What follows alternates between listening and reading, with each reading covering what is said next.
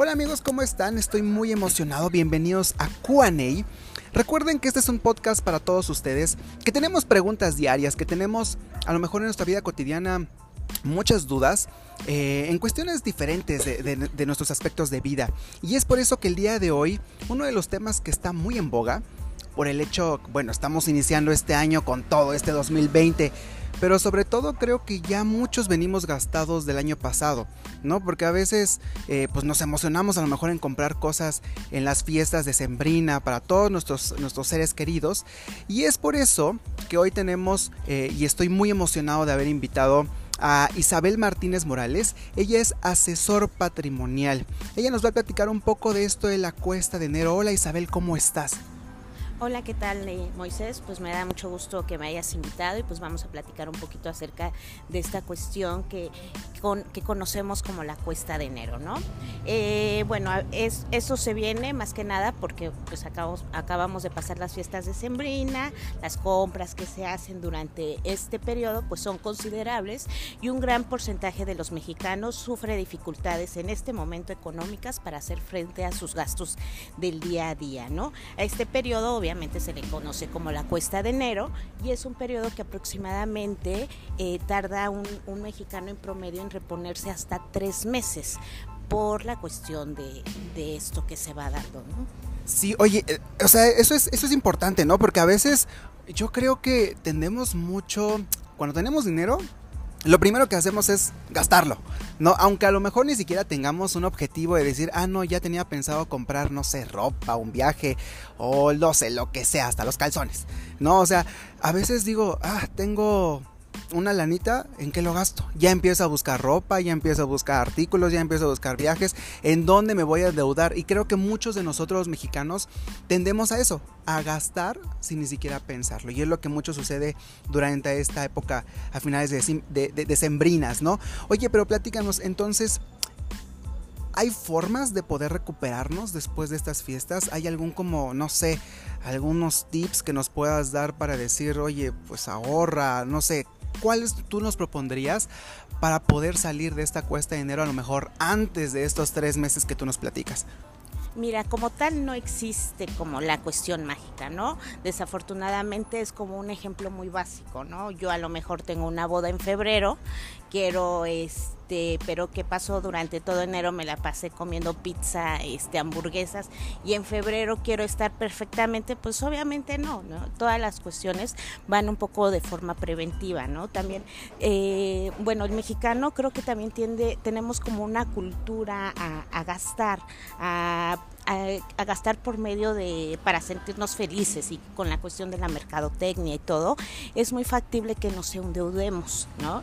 La, realmente no hay una fórmula mágica, pero sí hay cuestiones que podemos hacer nosotros financieramente para tener una buena, buenas finanzas y, bueno, no tener que pasar por este, por la cuesta de enero, ¿no? Si nosotros manejamos buenas finanzas, eh, podemos diseñar un plan financiero que obviamente nos permita hacer frente y obviamente no gastar más de lo que obviamente nosotros nosotros tenemos, ¿no? Ese es como el, gran problema y te digo, culturalmente siempre, siempre el mexicano es como muy dado eh, en la cuestión de gastar porque no tenemos esa cultura del ahorro, ¿no? Simplemente tú, Moisés, a ver, algún momento tus papás te dijeron, a ver, este, es importante que ahorres, has tenido como alguna cuestión de, eh, de parte de familiar, o sea, bueno, en mi parte nunca fue así, ¿no?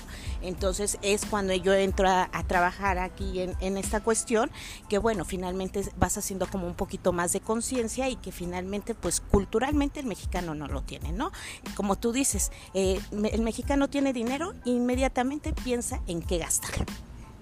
Exactamente, fíjate que estaba apenas leyendo y, platicando justamente eso con, con mi papá veíamos sobre todo esta, esta generación a lo mejor, vamos, de las personas que tienen como 35 hacia atrás, que ya tienen una vida laboral, pues nosotros realmente ya no tenemos estos, ¿cómo decirlo? Em, las personas que ya a determinada edad dejan el trabajo y aún le siguen pagando, eh, se me fue, ¿cómo, cómo se dice? ¿Una pensión? Una pensión exactamente, nosotros ya no vamos a tener acceso a ello, ¿no? Por las nuevas leyes. Y a veces creo que no lo pensamos, ¿eh? No pensamos como que, oye, o sea, no es ahorrar en un corto plazo, eh, a lo mejor ni en un mediano, ya es un largo plazo de decir, después, cuando llegues a los 60 años, que a lo mejor, primero que lleguemos, y después que, que dices, oye, ¿de qué voy a trabajar? solamente que tengamos, no sé, algo rentable o un edificio y rentemos cuartos y esos cuartos estén perfectamente. O sea, nunca pensamos en esta forma de ahorro hacia un futuro. Y creo yo que aquí es donde entra mucho y creo que es muy importante el papel que, tú manejas. Porque creo que como yo hay varios, que a veces nada más pensamos en el momento y la verdad que es de repente una calentura por querer algo y tener algo. Pero dinos algunas propuestas de formas de ahorrar. Que, también fíjate que eso es muy importante, porque yo ahorita trato de ahorrar, pero sí de repente es como, oye, lo único que no quiero es que, pues por lo menos tenga para los chicles de la semana, ¿no? ¿Cómo podemos ahorrar sin que nosotros estemos como preocupados por o ahorro o gasto en mi vida diaria? ¿Cómo, cómo tú qué pros podrías proponer para ello? Ok, bueno, para empezar, eh, eh, tienes que tener en este caso, pues obviamente como en todo, un, proyecto, ¿no? ¿Cuáles son obviamente tus visiones en la cuestión económica, cómo te ves en el corto, mediano, largo plazo, para en base a ello poder armar un plan, como tú lo dices, genera, y generacionalmente es lo que está pasando con las nuevas generaciones, que, que todo lo quieren en el momento, no, no están viendo a un largo plazo, no están viendo si van a vivir mucho, no están viendo que si tienen hijos o no tienen hijos, aunque obviamente no es una garantía que los tengas, que ellos te vayan a, mantener. Este, este, y, que y que no lo piensan, o sea, no piensan que pueden tener algún tipo de accidente y el cual pueden sufrir algún tipo de incapacidad que no les permita trabajar al 100% y obviamente eso va a permear en sus ingresos. Entonces creo que ahí sí es una, una cuestión pues más que nada de conciencia, ¿no? Como tú decías, ahorita las nuevas generaciones pues ya no van a tener como la cuestión de las afores, ahorita ya se está empezando a ver y en unos dos o tres años te aseguro que, que se va a empezar a agudizar toda la cuestión en las cuestiones del Afore, porque bueno, finalmente, ¿qué, es un Afore? Pues bueno, es una aportación que hace el trabajador, que hace el gobierno y que haces tú como empleado, ¿no? En la cuestión para, pues bueno, garantizarte pues un futuro digno, ha llegado a los 60, ahorita a los 65 años. Sin embargo, pues ahorita con las cuestiones económicas no ese dinero no te va a alcanzar.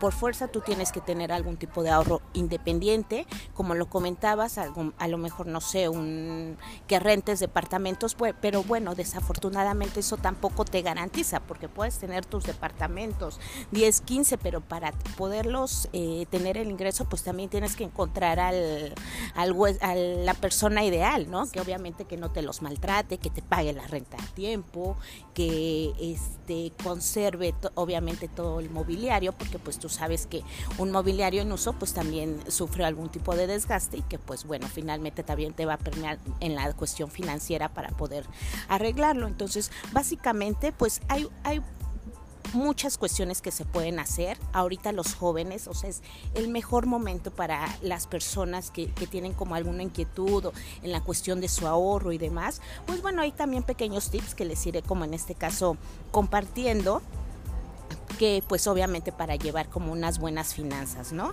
En el primero, como te comentaba, es establecer una meta financiera, ya sea en el corto, mediano o largo plazo, crear un pues presupuesto mes con mes, obviamente checar cuánto es lo que tú, este, pues tus ingresos y cuáles son tus gastos. Otro punto importante es cuando vayas a hacer tus compras, o sea, realmente llevar una lista de lo que realmente necesitas. Muchas veces dices, ay, voy a ir al súper porque necesito leche y sales con este 100 mil cosas más que ni siquiera necesitas o que la cajita o, o sea, cuestiones que no son como en este caso prioridad y que bueno, finalmente el llevar una lista, pues bueno, te va como en este caso guiando, eh, pues básicamente en lo que vas a comprar y pues obviamente también como en este caso de ser más consciente, ¿no? En la, en la cuestión básicamente de consumo y cualquier persona, o sea, independientemente que son ya son, que personas que son económicamente independientes, pues bueno, ellos de su sueldo pueden separar el 10% mínimamente para su ahorro ahí es como en este caso, pues bueno, es importante también que sea un ahorro a largo plazo, porque me ha pasado con muchas, muchas personas jóvenes que me dicen, sí, es que yo sí ahorro. Le digo, ok, ¿cuánto tienes ahorrado? No, es que ya no tengo ahorrado nada porque me fui, porque, ajá, porque me fui de viaje, entonces me gasté todo lo que había ahorrado, ¿no? Entonces, ese, ese tipo de ahorro tampoco es benéfico, porque en alguna cuestión que tuvieran algún tipo de emergencia, pues ¿de dónde van a sacar el dinero? Y es un ahorro, ahorro, lo podemos llamar momentáneo, porque si ahorras para ciertas cuestiones, lo gastas y te vuelves a quedar sin nada, ¿no? Entonces, sí está bien a lo mejor que, que tengan ese tipo de ahorro, pero independientemente a eso, a eso, necesitan tener otro tipo de ahorro que sea ya en la cuestión a largo plazo, de hecho, hay proyectos que en este caso, bueno, eh, cuestiones donde pueden ahorrar, están los bancos, están las cajas de ahorros y otra cuestión están las aseguradoras, ¿no? En este caso, pues bueno, las aseguradoras, ¿cuál es la diferencia? Es de que te, en varias, bueno, en diferentes aseguradoras, pues te, te proporcionan la cuestión del ahorro y también la de eh, protección garantizada, que quiere decir que, bueno, si en el Inter llegara a haber alguna situación de fallecimiento, se pagará el monto de la suma asegurada a tus beneficiarios. Si llegas a tener algún tipo de invalidez o alguna cuestión, bueno, hay alguna cuestión que se puede manejar y que independientemente pase o no pase nada, pues bueno, tú puedas tener como en este caso un ahorro que te, que te pueda ayudar a hacer frente a alguna situación económica. Eh, diferentemente, bueno, ¿cuáles son en este caso las diferencias? Los esquemas de ahorro en la cuestión de las aseguradoras se pueden manejar en pesos, en la cuestión de UDIs o en la cuestión del dólar. No es recomendable que se haga en este caso eh, un esquema en la cuestión de, del peso, ya que por, por ser esquemas a largo plazo, la inflación obviamente deteriora el poder adquisitivo y el poder de compra del dinero con el tiempo. Por eso es que, eh, bueno, nosotros o yo en, en lo particular siempre aconsejo que tus inversiones o tu ahorro lo hagas en este caso en UDI, hacer alguna cuestión que te va a blindar, en esa cuestión de la inflación y que al momento que tú recibas el dinero, pues bueno, finalmente sea dinero que, valga y que, te, te ayude, ¿no? Ese es el objetivo como tal. Yo, yo, creo que es muy importante lo que estás mencionando. El aspecto uno, por ejemplo, yo me quedo primero con lo que dices, ¿no? Con cosas básicas como el hecho de ir a hacer el súper, que a veces yo a veces le digo a, mis compañeros y a mis amigos, nunca vayas al supermercado con hambre. ¿No? Porque llegas y que ya viste las galletas y que ya viste los churros y que ya viste, bueno, y nada más ibas, no sé, por un jabonzote, ¿no? Y de repente saliste con 20 cosas que no las necesitas y sales gastando el triple también yo estoy de acuerdo en el hecho de que muchos nos van a decir, ay, sí, yo voy a ahorrar y tengo mi alcancía y tengo mi cochinito y se ve muy padre porque es un cochinito hecho de Oaxaca, ¿no? Hay muchas cosas, pero creo que a veces nos queda la tentación, si no tenemos realmente como este eh, nivel de conciencia fuerte para decir, no, no lo toco o bajo el colchón, porque también es eso, a veces digo, con estas dinámicas que está pasando de los impuestos y del SAT, a veces ya hasta tememos, ¿no? Del hecho de decir, oye, si lo guardo en el banco y si lo guardo hasta en las cajas populares o estas cajas de ahorro que dice, si me lo pelan, ¿no? O sea, ¿qué hago con él? Creo que también es muy importante que, que a veces nos asesoremos con alguien y profesionales como tú que tienen esta dinámica que a veces digo, bueno, pues yo voy a ahorrar de 10 en 10 pesitos. Y sí, se puede hacer al año, no sé, 10 mil pesos, vamos a suponer. Pero, imagina, exactamente, o sea, uno, me lo puedo gastar porque como tengo el cochinito ahí, ya fue. Dos, como dices tú, si ahorita no me dices que, que se prefiere mejor invertir en dólares o en una moneda que no sea la mexicana y que no tenga esta inflación volátil como la que tenemos, creo que jamás me hubiera pasado, ¿no?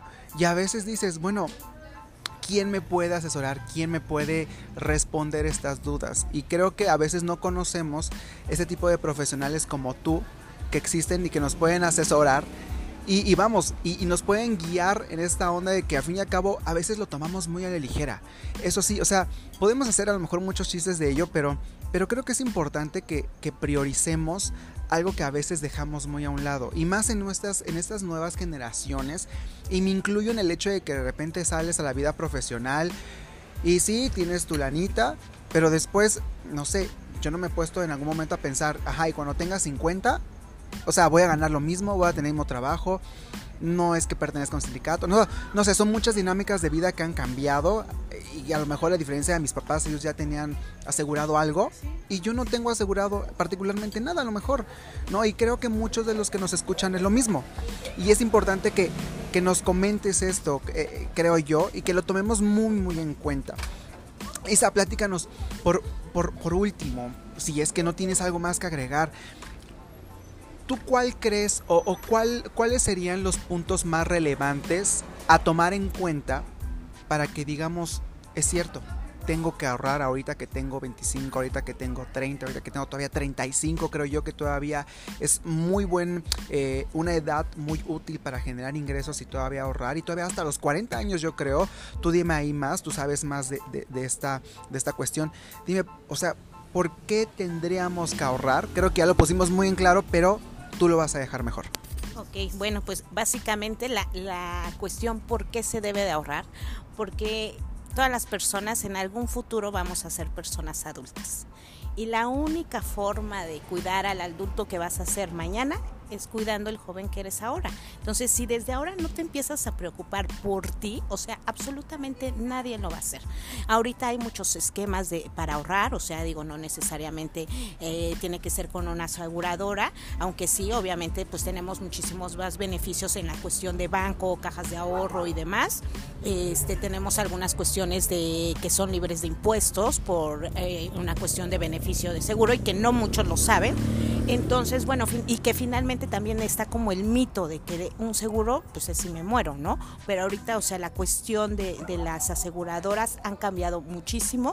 Hay muchísimos esquemas que se pueden manejar y obviamente yo todo lo que hago es de manera personalizada.